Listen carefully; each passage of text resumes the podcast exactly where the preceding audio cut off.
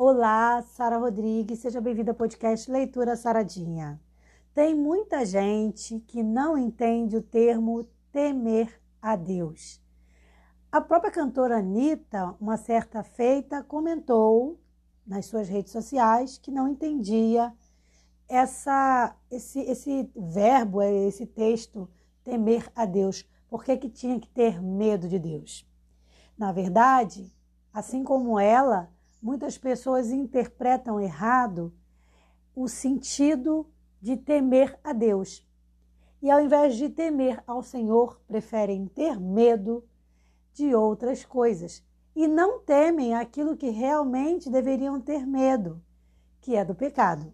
Porque é o pecado que pode causar e vai causar muitas das vezes grande dano na vida da pessoa. Então ela às vezes não aceita temer a Deus e não tem medo do pecado. Quer dizer, é uma coisa bem complicada. E é sobre isso o nosso podcast de hoje. Vem comigo.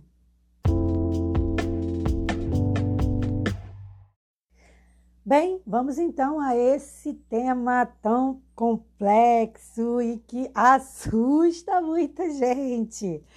Primeira coisa que a gente tem que fazer é entender a diferença entre medo e temor, porque saiba que existe diferença.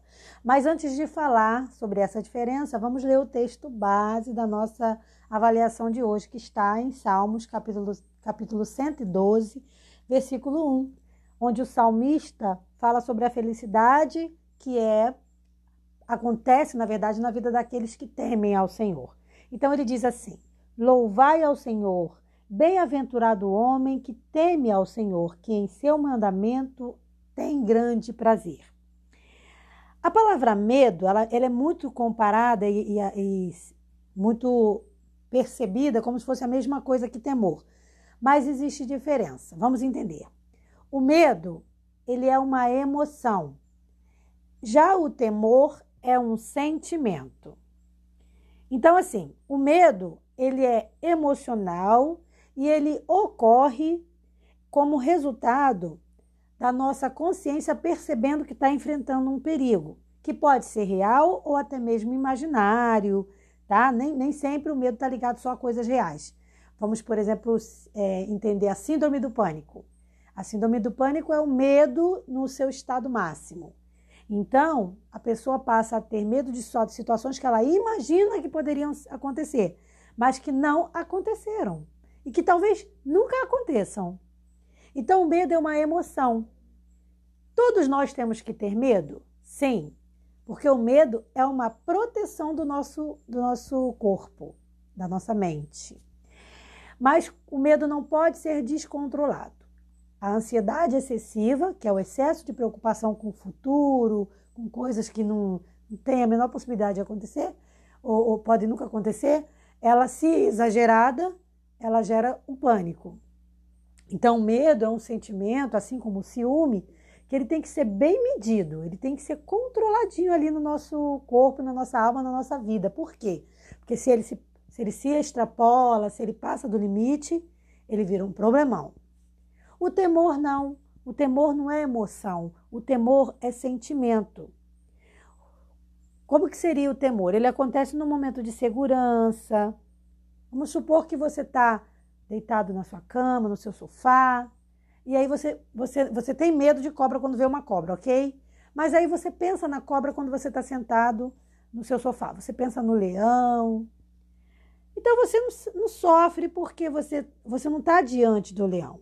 Então, esse temor, ele, ele só é, deixa claro para gente que a gente não pode passar do limite com o objeto de temor. Então, por exemplo, se eu temo o leão, obviamente que se eu ver um leão, eu não vou lá abraçar ele.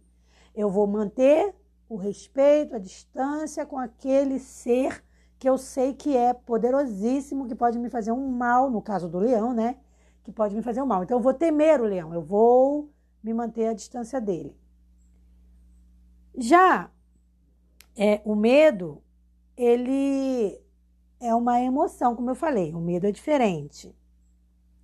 Então, quando a gente alimenta esse pensamento de respeito, de cuidado, de saber que eu tenho que ter precauções, isso é temor. O temor ele vem do pensamento e, é uma, e ele, ele é o resultado de uma vontade. Então eu decido ter temor. Já o medo me controla. O medo não, não é uma decisão minha.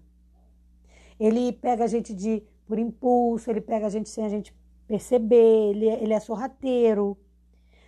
Então, a gente não tem que ter, ter medo de ter temor. Né? O problema é o medo, não o temor. O temor é um respeito. Então, quando a pessoa teme, ela avalia os perigos, os males, no caso de um animal, por exemplo, e observa que é, é, é impossível lutar contra aquilo, então eu tenho que respeitar. Entendeu? É, e tem o pavor também dentro dessas, dessa família, né? Tem o medo, tem o temor, tem o pavor, tem o pânico, que é o, o excesso de medo. Mas a gente tem que entender que temer a Deus é, na verdade, significa, na verdade, a decisão de respeitar e entender a posição de Deus em relação a nós. Por isso a Bíblia diz: Bem-aventurado o homem que teme ao Senhor. Porque lembra que eu comentei agora há pouco que temer é uma escolha? Então, bem-aventurado é quem escolhe respeitar, obedecer, amar a Deus. Então, por isso o salmista diz: quem decide buscar fazer a vontade de Deus, esse é o que? Bem-aventurado.